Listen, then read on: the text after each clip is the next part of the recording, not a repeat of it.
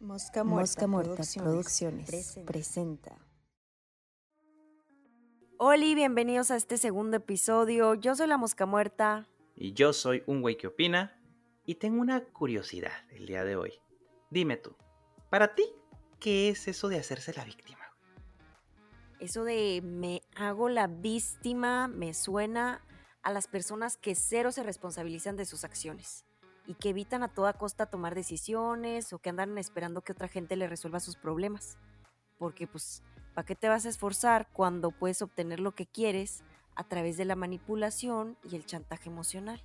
O sea que me estás diciendo que es como la típica attention whore, una drama queen que nomás lo hace para llamar la atención, para poder conseguir algo. Exacto, güey. Pero si no lo consiguen, se andan quejando por todos lados y echándole la culpa a todo y a todos por no haber cumplido sus objetivos. ¿Y cómo los detectas ese pedo? O sea, ¿cómo tú detectas una persona que te está diciendo la neta? ¿Sí? De que, o sea, es que, o sea, sí me está yendo del carajo a una persona que sabes que la está haciendo de pedo nomás de gratis. O sea, una drama queen. O que se está victimizando. Se está victimizando. o sea, ¿cómo lo detectas? Pues yo pienso que hay diferentes factores, pero por lo general, si tú te fijas bien, esas personas siempre andan culpando o responsabilizando a alguien o a algo de no obtener lo que quieren. Como los que culpan al gobierno. Ándale, güey.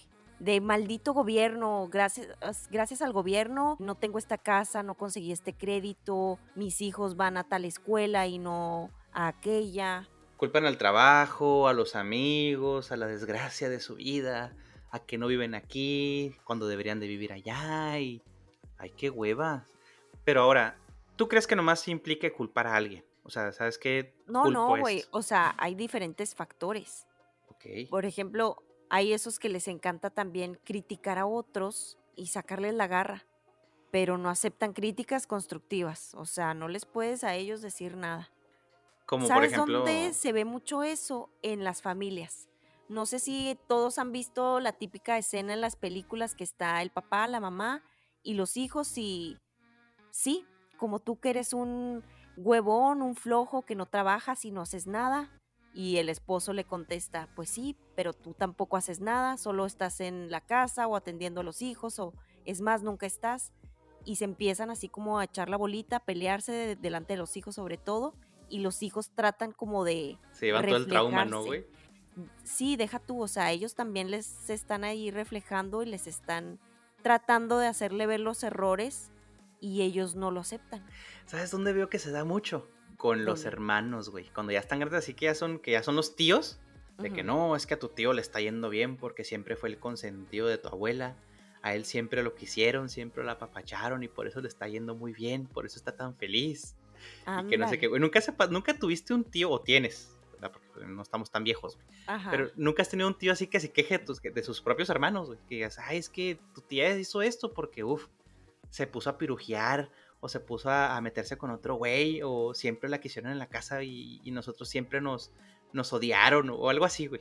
No, fíjate que a mí me ha tocado más bien tener familiares que se ponen en la postura de, no, pues es que así nos tocó, no, pues hay que chingarle, o sea, la vida fue diferente, diferentes circunstancias, como gente que se ha minimizado y que sí se ha puesto en ese papel de víctima, que se ha incluso pobreteado.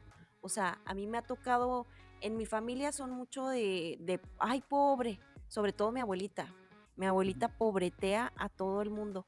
Ay, pobre, se acostó a las 3 de la mañana encerando el piso, limpiando las ventanas. Bueno, pues, se acostó porque quiso, o sea, yo siempre hasta la corrijo, le digo a ella, pero ¿por qué pobretea a la persona? O sea, esa persona se está acostando a las 3 de la mañana porque ella quiere tener su casa muy limpia y sus pisos muy encerados. O sea, yo no le veo nada de pobre. Entonces no, no, es, no, solo, no solo es la gente que se victimiza, ¿no? Sino también la gente que victimiza a los, a los demás. A los demás. Sí, te digo que pobretear es, es lo peor que le puede pasar a alguien. Siento que cuando pobreteas a alguien, le estás quitando el poder.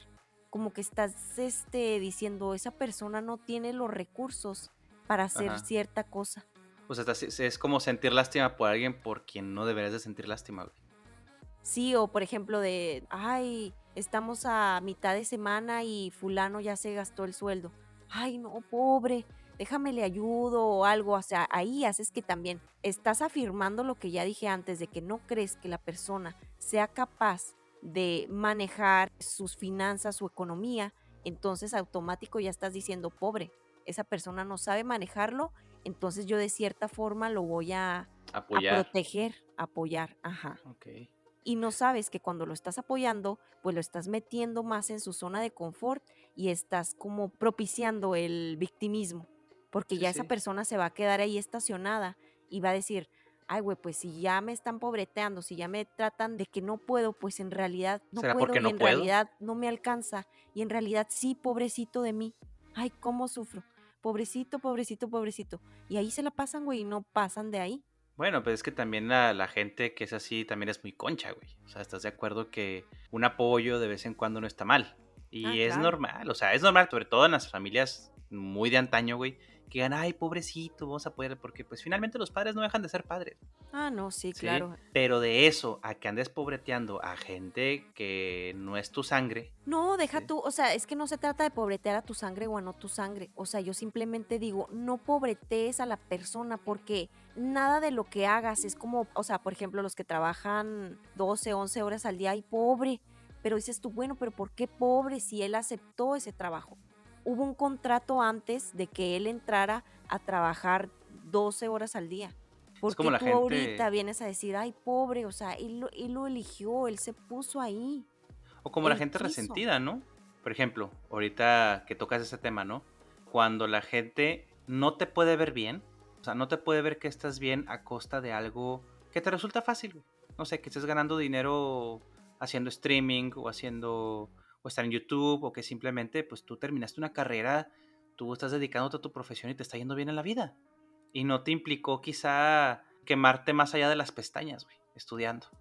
A mí me pasaba mucho en trabajos que tenía, que pues obviamente yo de alguna manera agarraba un buen puesto que pues no implicaba más esfuerzo que pensar, ¿verdad? Y analizar las cosas, me iba bien, pero nunca faltaba la persona que dijera, no, no sabes lo que es chingarle, aquí estoy yo todas las horas moviendo cosas y haciendo todo lo posible para que el lugar se vea bien y andas tú ahí de huevón sin hacer nada y aún así te pagan y bla, bla, bla. O aún así te, va bien o mira qué suerte tienes, ya te compraste carro, ya te ascendieron. Ándale. Ve, ve la novia que tienes, pues y de qué te quejas si tu novia es un forro o así. Y yo no valgo madre, o simplemente no, nunca vas a saber lo que es chingarle y se echan y te tiran y te tiran y te tiran, güey.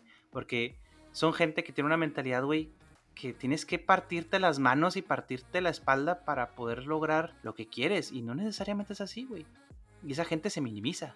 Pues esa es la mentalidad de pobreza, güey. O sea, hay veces que no necesitas ser pobre, o pobre me refiero a no tener un peso en la bolsa para en realidad serlo, güey. O sea, hay gente que tiene, puede traer un millón de pesos en la cartera, güey, o en la cuenta del banco. Y una pobreza mental tremenda, güey. Exacto. Una pobreza mental tremenda, güey. Y ese, es el, y, ese el, y ese yo digo que es el victimismo más clásico. El victimismo más clásico es que yo le chingué y es que no me entienden cuánto le he chingado, cuánto he hecho por esta empresa, sobre todo en el trabajo. Güey. Igual con las parejas. Es que mi marido no entiende que yo hago todo por él y yo lo cuido y él anda ahí de cabrón o qué tal los que usan el pasado doloroso en el presente, pero de los momentos buenos ni se acuerdan. Ándale, también es otra muy buena, güey. La típica mamá de José Francisco, tu papá nos dejó hace 20 años. ¿Por qué le regresas la llamada? ¿Por qué le hablas? Ese ingrato, desagradecido hijo de su ti. Tú no sabes lo que hice yo por ustedes. Yo fui su madre y fui su padre a la vez yo le chingué y tu padre no hizo ni madres, no vale madre, bla, bla, bla. Sí, güey. Es gente despechada. Yo digo que es gente sí, y sobre todo, güey, no se dan cuenta que ponen a los hijos en contra del otro cónyuge, que sí. Hay casos, hay casos donde se aplica. de experiencia muy cercana donde a la otra parte le vales madre, o sea, literalmente les vale madre y a la contraparte le quedó así como un dolor muy profundo de que a la otra le valiera es que se aplica. O sea, yo, entiendo la parte donde sí, definitivamente él, también, ella, ¿no? ¿Por qué no, güey? O sea, hay partes, situaciones donde sí, tanto el papá fue un hijo de la chingada, güey. Dices tú, no, no tiene perdón de Dios, güey. Como ella pudo haber sido también una hija de la chingada y dices tú, ok, de acuerdo que te victimices y no sé, güey, yo todavía lo dejo en tela de juicio. Yo creo que no hay que victimizarnos por nada, güey. Independientemente que te haya ido muy bien o muy mal en la vida. No, es que yo digo, cosas malas nos van a pasar todo el tiempo. Ah, Todo el tiempo nos van a pasar cosas malas. Y sí, güey, está bien que lo llores, que lo saques, que lo analices, que lo externes. Pero es también, también está bien que termines tu duelo. Sí, exacto, y que lo, cierres. Claro. Y lo superes. Claro. Porque si no, como te digo, de eso del pasado, este, ahí anda gente, güey, sacando traumas de mi papá me pegó cuando tenía cinco años, este, me dio unas nalgadas y ya yo me vuelvo un padre golpeador, güey. Y ahí se va. Bueno, ahí son, ahí, ahí son patrones de conducta. Eso a mí me parece un poquito más complejo porque ya requieres, si, si es un trauma de la infancia, por ejemplo, lo que acabas de decir, güey, mi, papá me pegaba. Entonces uno como niño pues no tiene realmente una inteligencia emocional como para poder procesarlo. Ahí sí yo diría que eso es más tema de terapia. Pero yo me refiero ya a una situación como adultos, como seres pensantes, como personas más racionales, güey, donde no puedes estar viviendo todo el tiempo, como tú dices, de, un pasado amargo. Ándale, que no salen, que, que, se quedan enclochados en esa situación. Exactamente. O sea, no precisamente que el papá te haya pegado o que en la Navidad, güey, no me regalaron el último Super Nintendo que quería y por eso me traumé. Hay mucha gente, güey, que usa cualquier pretexto para quedarse enclochado en el para pasado. Para sacar sus traumas, güey. Y no avanzar al futuro. Exacto. O al presente. Exactamente. O que, como dices tú, en cualquier reunión o en cualquier peda aprovechan para sacar sus traumas y deja tú. Son esas personas que sacan el mismo trauma. Por eso te, te digo que están atorados en el pasado. Entonces van sacando el trauma específico y no lo se quedan ahí, o sea, no lo sobrepasan por más que lo hablen, por más que lo terapeen, están así. y volvemos a lo que decías, eh, y volvemos a lo que decías ahorita, ¿no? De la, de la crítica que se ponen a criticar, a sacar la garra de los demás, quizá incluso de su pasado, pero en cuanto tú le dices, güey, ¿por qué no resuelves esto de una vez? Que es lo que también decías, de que no aceptan una crítica constructiva o una retroalimentación. O de que se quejan y no, no cambian la situación. Exactamente, que también es otra parte, ¿no? O sea, te quejas de todo, sobre todo eso se da también mucho en los trabajos, ¿no? Ah, pinche trabajo, no vale madre, de aquí estoy nomás porque me necesitan y la madre, güey, te puedes ir cuando quieras. Claro, o sea, tú crees que eres indispensable, hay compañías que te, te van a reemplazar en cinco segundos. O sea, hay compañías tan grandes, maquilas, fábricas, que ni se van a acordar al día siguiente cómo te llamabas. Exactamente, o sea, yo por ejemplo, yo te lo cuento de mi experiencia cuando estuve en Banamex, directivos pesados, con 26 años, 27 años de trayectoria, güey, y les patean el trasero. Claro.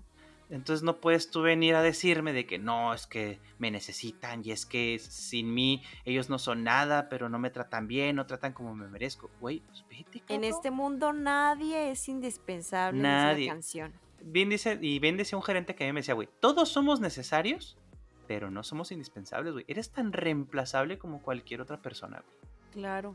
Así es, güey. Y las personas que se hacen, que se victimizan en ese tema, güey, o que se victimizan en todo, no se dan cuenta, güey que ya fueron reemplazadas pues por otras personas. Y no solamente en el trabajo, güey, en todo. En todo. Desde la persona despechada, güey, típico. La mujer despechada, güey, que, se queja del ex marido, güey, que le fue infiel o cualquier otra cosa que, te acepto si fue un hijo de la chingada. Pero pues sigues todavía lamentándolo cuando ya estás con otro cabrón que está dando todo por ti, güey que esto también la parte que tú decías, o sea. Como cuando intentan llamar la atención este, para conseguir afecto, dando lástima o exageran sus anécdotas para generar compasión, empatía.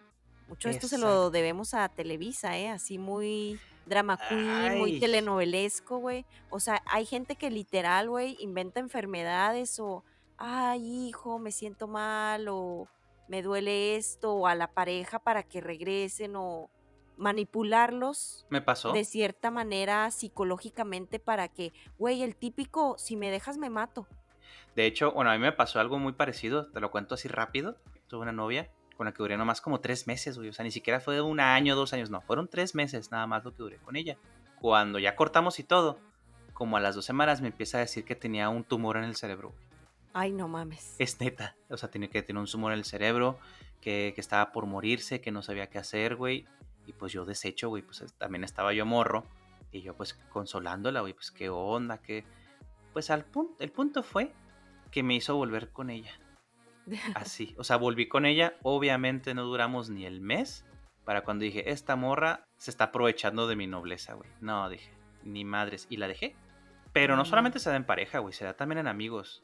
¿No has Ah, tenido tú una amiga que, claro. que te haya manipulado así, güey? He tenido una amiga que, hija de tu madre, güey. Este, sí, güey, yo creo que si ella escuchara este podcast, sabrías quién eres. Le cae el Deja saco en seco, güey.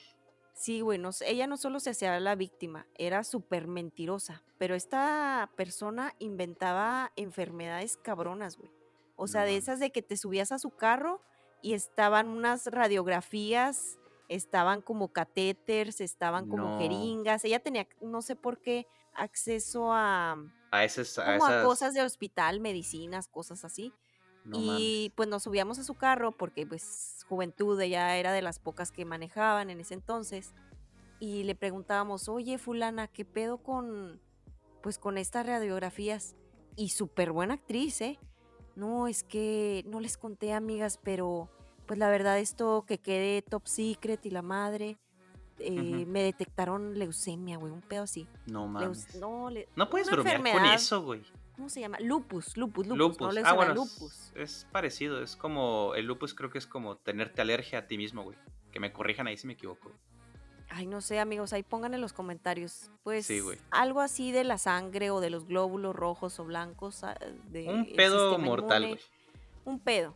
Ujú. El caso es que inventó la morra que tenía esta enfermedad y pues nosotras viendo ahí las radiografías y todo y a cada rato se mantenía inventando enfermedades, no nada más con nosotras, con los novios, con las otras amigas, como que para que le tuvieran lástima o empatía o no sé, pero sí muy extraño su caso. Es que llega el punto en que esa gente te termina dando hueva, güey. Y te voy a decir una cosa. De alguna manera se las ingenia para una vez que se salen de un grupito porque ese grupito ya, ya, le, ya le conoció sus mañas, se van a otro, güey. Y hacer lo mismo, güey. Hacer exactamente lo mismo. Y así pueden estar por años, grupo como nómadas, grupo tras grupo. Hasta que pues llegan a un punto en donde no sé, güey. Se casan y ya encuentran quién le aguante la chingadera toda la, toda la vida, güey. Está muy jodido, la neta, güey. O sea, yo no sé qué ganancia les da hacer ese tipo de cosas. La neta no. Pues mira, de entrada ya recibieron toda la atención que estaban buscando y sin salir mucho de su zona de confort. Y pues haciendo el mínimo esfuerzo porque pues ya obtuvieron todo lo que querían a través de la manipulación.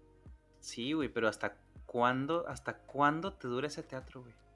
O sea, ¿en qué momento se te acaba el teatro y dices tú, o sea, ¿en qué momento yo quisiera saber? Esas personas dicen, ¿sabes qué? Esto ya no jala. Pues, Es que hay muchas personas que ya lo hacen de manera inconsciente, güey. O sea, no creas que están diciendo, sí, a huevo, voy a manipular a todos.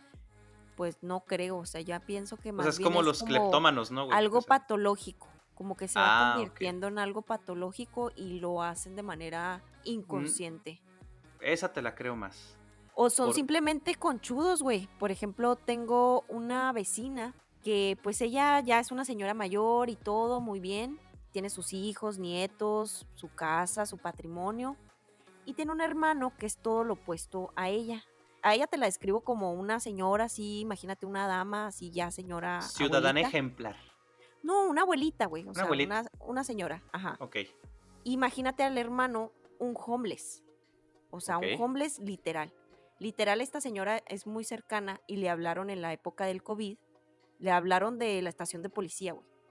Oiga, su No. hermano, porque pues le escribió un papelito con los datos y le preguntaron, lo fueron a recoger de la calle, güey, la policía Neta. de su hermano está en la estación de policía, pase a recogerlo, bla, bla, bla. Pues como este hermano, güey, que no construyó nada en su vida, no tuvo hijos, no se casó, no nada, resentido porque lo dejaron en el altar, se echó al alcoholismo. Pues ahora, este es el clásico y ferviente ejemplo de una víctima, güey. No le dijo con palabras explícitas a la señora, dame dinero, manténme, ponme casa, Pero casi. actuando, güey. eh, Ay, yo que sufro tanto. Sí, pues la vida, yo qué más hubiera querido haberme casado y lograr lo que tú lograste, estudiar y tener un patrimonio, pero ya ves, Dios y nuestros papás, tú tuviste otra suerte, te casaste con tal persona, ¿sabes? Entonces, ¿qué hace? Que ella se sienta culpable y pues ahora la señora le deposita por mes, le paga la renta en un departamento, le paga una enfermera para que lo cuide. Eh, no, mames. Y este para mí es un ejemplo de un vampiro, pues, energético, un parásito. De un parásito, güey. Le está chupando todo. O sea, dices tú, ¿por qué chingados la señora va a dejar su confort? Deja tú, a lo mejor aunque tuviera lujos, sus extra lujos, para hacerse cargo de un güey, aunque sea su hermano, que en la vida movió un dedo para que se muera como rey, pues no. A mí se me hacen jaladas, la verdad. O sea, si son hermanos, sí sientes de alguna manera como esa obligación moral, güey. Pero... Pues sí, pero pues no de mantenerlo ni de responsabilizarte al 100% de su vida, que es lo que ella está haciendo. No, no, pues de perdido impulsar, oye, ¿sabes qué? Pues no sé, güey, ponte a limpiar carros de perdido, o sea, o ve alcohólicos anónimos, algo, supérate en algo hay muchas veces donde una persona puede estar dispuesta a, ok, sí te voy a mantener, sí te voy a dejar que te mueras en la gloria, pero de perdido demuéstrame que dejaste aunque sea tu alcoholismo, güey. Sí, esas personas no creas que demuestran mucho o que se ganan lo que la otra persona les está dando. Ellos solo se creen merecedores como por el hecho de ser hermanos, sí, a huevo, ya me va a mantener, ya me va a dar todo lo que quiero, como por, o sea, también agarren la onda. Son beneficios, pero aparentemente, son como beneficios secundarios, pero no directos, porque esas personas no tienen el valor de decir lo que quieren a la cara y tienen que usar artimañas para conseguirlo. O sea, como el güey, en vez de utilizar todo su chantajismo, no dijo de una, mira, ¿sabes qué? Estoy corto de lana, préstame dinero, tengo este proyecto, voy a echarlo Es que también puede ser también falta de humildad. O sea, es muy... Pues sí, güey, pero lo que yo digo, no te puedes poner en un papel de egocéntrico y de yo soy the shit of the shit cuando no mames, güey, ni siquiera ese señor ni credencial tiene, con eso te digo todo. Pues que ellos no están conscientes, como tú lo acabas de decir, o sea, lo hacen inconsciente. O sea, obviamente para cualquier persona es un golpe en el ego el bajarte los pantalones y decir, aquí estoy, o sea, échame la mano. Pues no es fácil, güey. Pero ¿cómo puedes esperar que una persona como esa tenga el valor de pedir las cosas, güey, cuando en el, toda su vida no tuvo ni siquiera la iniciativa de salir adelante. Bueno, pues sí. Está cabrón. sí. Pero para no irnos tan largo y tan tendido con ese asunto, güey, siento que ya con esto hay cosas que rescatar. Bueno, vamos a recapitular entonces. Exactamente, o sea. Este, ¿qué ganan las personas que se hacen las víctimas? Pues ganan atención para caer en la zona de confort, donde manipulan al otro, a través de la culpa o el chantaje emocional para obtener lo que quieren. Eso es lo que ganan las víctimas. Emocionalmente hablando. Emocionalmente hablando. Ok, vámonos a lo tangible, güey. ¿Tú crees que sí sea muy común llegar a la tangibilidad de las cosas, güey, de los beneficios que puede obtener una persona que es así, güey? ¿Cómo? Tú, tú hablaste ahorita, tú acabas de decir, ok, yo me beneficio porque te manipulo emocionalmente para yo estar en una zona de confort. Pero ¿qué más? O sea, tiene que haber, ¿hay algo material de lo que te beneficies? No sé, dinero, que te den un techo, que simplemente un intercambio. O sea, pues como que no, no estás viendo el ejemplo que te, escuchando el ejemplo que acabo No, sí, por eso te digo, o sea, hay... Este señor ya está beneficiándose físicamente, materialmente de una casa, de un dinero, una mensualidad que se le está dando al mes, de una enfermera al mes, entonces, claro que tienes tus beneficios. Exacto. Pero pues no son unos beneficios bien habidos y como yo te digo, o sea, son unos beneficios secundarios porque tú no tienes los cojones de decir directamente lo que quieres. Y entras en un círculo vicioso porque al mismo tiempo te puedes o finges que te sientes mal por estar dando lástima. Ay, no, güey, pero ya. Too much drama and save the drama for your mama. si le quieren bajar al drama, y dejar de hacerse las víctimas, aquí les van unos tips. ¿Qué es lo primero que sugieres? El primer tip para dejarte de hacer la víctima, güey. Yo digo que la primera debe ser actuar, güey. Actúa de manera genuina para que las cosas salgan realmente como tú quieres, güey. pero no le eches la culpa a los demás cuando no salga. Pero actúa con responsabilidad. Entonces, más bien ahí sería un responsabilízate. Responsabilízate de tus actos, que va pues de la mano con actúa. Lo siguiente yo tomaría, vive tu presente. Ay, sí, güey, ya no te estaciones en el tren del pasado, güey, el pasado ya pasó. Toma los mejores momentos de lo que te haya pasado y aplícalos en el futuro para tener un mejor presente. Pero al mismo tiempo no vivas en el futuro, porque no ha pasado, güey. Entonces no puedes andarte victimizando con algo que ni siquiera ha pasado, pero sientes que va a pasar. O sea, esos que se dan el papel de profetas, güey es que me voy a morir, es que esto, es que esto otro. Fatalistas. Los fatalistas, ándale, acabas de dar en el punto, güey. Tampoco seas fatalista, güey. O sea, vive tu presente y, sobre todo, sé consciente de lo que está pasando en tu presente, güey. De todo tu alrededor, güey. O sea, no vivir en automático. Definitivamente. Y pues miren, esto no, no es fácil. Este, nosotros la verdad es que no somos especialistas ni les vamos a dar así como un manual de lo que vayan a hacer y quiere decir que las cosas funcionen así a la perfección, pero pues sí nos informamos un poco del tema y entre lo que consultamos, pues encontramos que esto, como ya dijimos, no es fácil dejarlo porque se vuelve, según los científicos o los psicólogos, perdón, se vuelve como un hábito. Y entonces dicen que para dejar un hábito, pues se necesita mínimo como lo mismo, exacto, lo mismo que se necesita para formarlo. Entonces, apliquen estrategias chiquitas que les vayan minimizando esas acciones. Primero, tienen que, para corregir cualquier conducta, tienen que detectarla. Tienen que ustedes detectar cuándo están este, manifestando la conducta y de acuerdo, de acuerdo a todo lo que ya les mencionamos, pues trátense como de cachar. De cachar, por ejemplo, cada vez que se están quejando. Yo soy una persona súper, súper quejumbrosa. Me quejo de pues de muchas cosas, de que si ya amaneció y qué hueva hacer el desayuno, pero si hay qué hueva sigue hacer la comida, pero si ahora recoger, pero si vamos a algún lado que larga la fila. O sea, la verdad es que sí, soy una persona muy quejumbrosa. Y eso en cierta parte, güey, me lleva a también a victimizarme con mi pareja, no sé. Como a veces ya lo agarré de costumbre y digo, los fines de semana, ay, qué hueva hacer el desayuno y qué hueva recoger los trastes, deberíamos mejor de salir. Y empiezo así con mi cantaleta así de queja y queja y queja. Y procrastinas al mismo tiempo, ¿no? No, y deja tú, o sea, lo que logré es que al principio mi pareja así como que se enojaba, como que, ay, está como se queja y no hace nada. Ya después, este, él lo empezó a hacer. Entonces, como dices tú, sí, tuve una ganancia a lo mejor material o física o situacional, pero pues también estoy logrando que la otra persona se arte de mis quejas. O se cuelgue de lo mismo. Sí, o me volteé la tortilla, exactamente. Exactamente. Yo también soy muy quejumbroso, la verdad.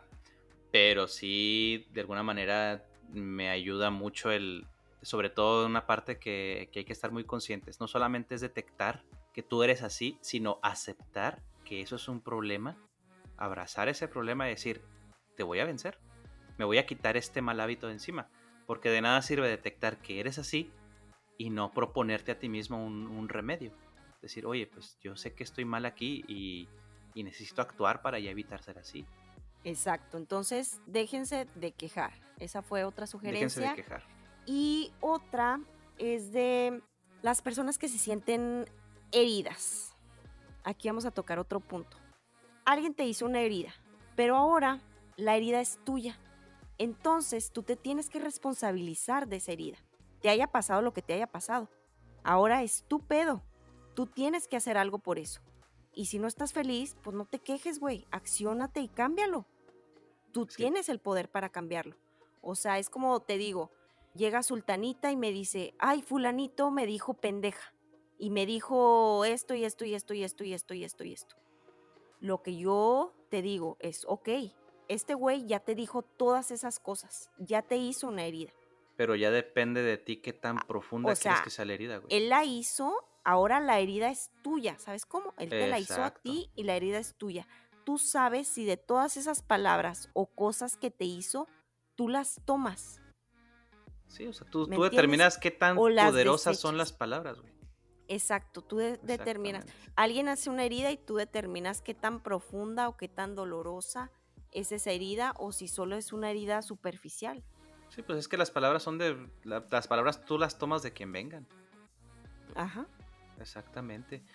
Y una cosa que hay que aclarar, o sea, nosotros eh, damos sugerencias, no, no tanto una recomendación, como dijo ahorita mi compañera amiga, Amique Mosca Muerta. No, no damos, damos sugerencias. ¿Por qué? Porque cada persona. En base a nuestras experiencias también y a lo que hemos visto de otros amigos. Exactamente, o sea, cada persona somos un mundo.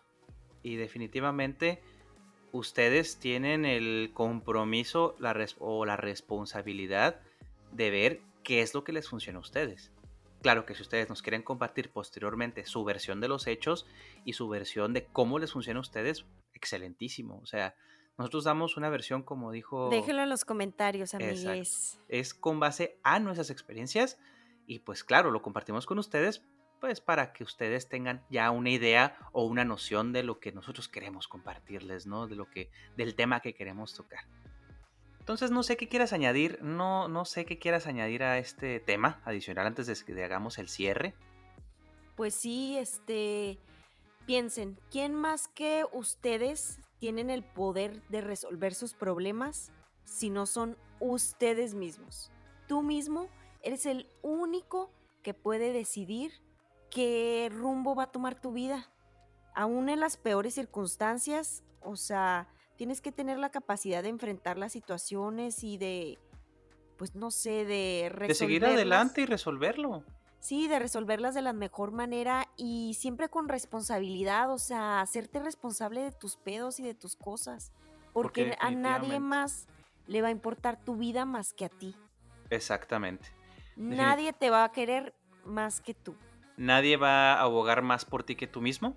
Totalmente de acuerdo con esto. Y sobre todo, pues hay que tener siempre la responsabilidad de nuestros actos, ¿no? Nadie, nadie tiene el poder sobre nosotros como para que nosotros luego les estemos echando la culpa de lo que nos haya salido mal. Responsabilícense de sus acciones, amigos. Y pues ya saben, si les gustó el tema, no se, no se olviden de compartir, de suscribirse en el canal de seguirnos en todas nuestras redes sociales. A mí me encuentran como arroba mosca.muerta en Instagram, Facebook, Twitter, TikTok y YouTube. ¿Tienes TikTok? Sí, tengo ah, TikTok. ya lo abrí, amigos, para que me sigan.